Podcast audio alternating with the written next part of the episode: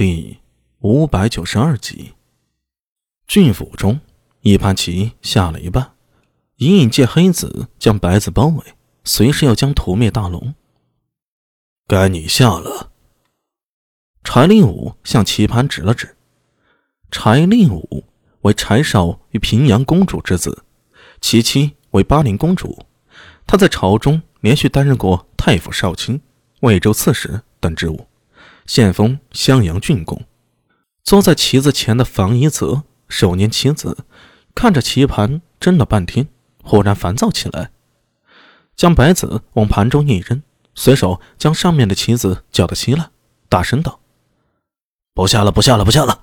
这棋也不知道是谁想出来的，忒费脑子。”你，柴令武瞪了他一眼：“跑来我这儿下棋也是你。”现在说不下了也是你，说着将手里剩下的黑棋往棋盘上一扔，简直乱七八糟的。哎，令武，你别生气，我这不是心里烦吗？想找你聊聊天儿。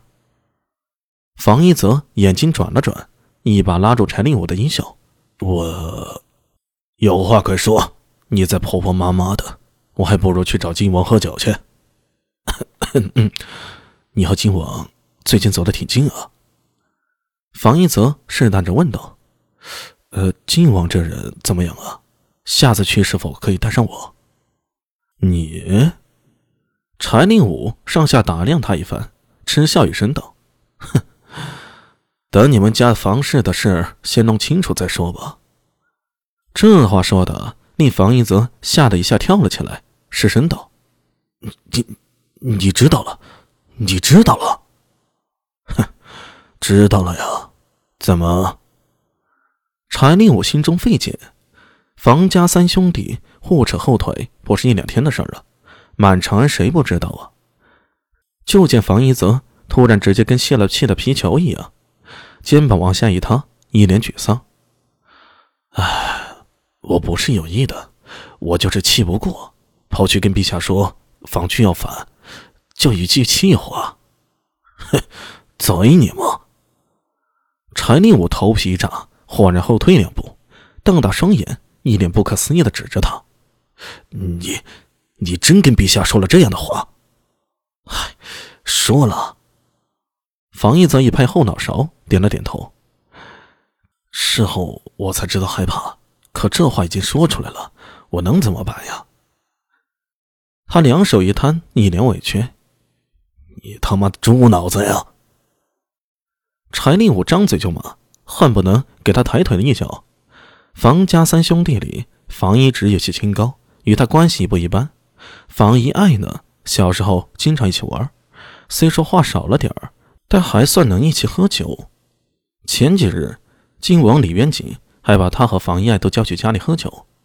那天下雨，说起小时候的趣事儿。至于房一泽，这小子不聪明。但是柴令武跟他关系不错，属于什么话都能说，能一起玩的那种朋友。现在乍一听房一泽抛出了疯话，柴令武觉得自己眼瞎了，怎么会跟房家人扯上关系呢？这一家子都他妈奇葩呀，坑人啊！你离我远一点，你滚！你现在滚出去！柴令武撸起了袖子，贼你妈，你自己想死，别连累我！哎，令武，令武，你帮帮我，你帮帮我呀！房一则扑了上去，扯着柴令武的衣袖，扑通一下跪了。全怪房俊呀，还有高阳公主，一直欺负大哥，想夺大哥的东西，我是看不过眼，看不过眼。柴令武狠狠甩开他的手，嘿嘿冷笑道：“嘿嘿我看你是自己眼红了吧？以爱和移植两虎相争。”你是不是以为你有机会了？被一句话戳破了心事，方一泽脸色一白。柴令武这会儿也冷静了一些了，深吸了几口气，揉着额头说道：“哎，等等，这事儿应该没那么严重。我记得上次陛下遇刺，还是一爱拼命守护的，陛下不会相信一爱会反。你说这种花钱不过过脑子吗？”他冷冷的盯着方一泽，若是诬陷，小心自己做反。这些贵族子弟啊，不说个人能力有多强，但是政治上的眼光一个比一个毒辣。柴令武在李元景他们面前表现的嬉笑怒骂，好像没个人弦儿，可一旦涉及到了正事儿，头脑立刻无比冷静。房一泽这回啊，是挖了个坑，把自己给埋了。告成了，房一爱被斩，房家其他人也会跟着倒霉。没告成，他就是诬告，要受反作之罪的，也就是诬陷别人的罪，自己要承担相同的罪名。这个傻逼呀，脑子里装的是屎吗？以前怎么没发现他这么坑？柴令武在心中打定主意，从今天起啊，一定要离房一泽远一点，免得被这二货连累了。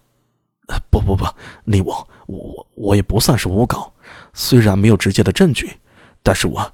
我还有别的可以证明，方俊对陛下有二心。是什么？柴令武心中大喜，房一爱那么老实巴交的样子，难不成是伪装出来的？否则以房一爱为人，反什么反？他疯了不成？房一泽眼珠子急转，刚想开口，突然听到外面有下人通报：“哎，郡王，高阳公主来了。”柴令武，柴令武。你在不在里面？滚开！你个没眼力的奴才，还敢拦我！柴令武，你不出来，本公主可就进来了。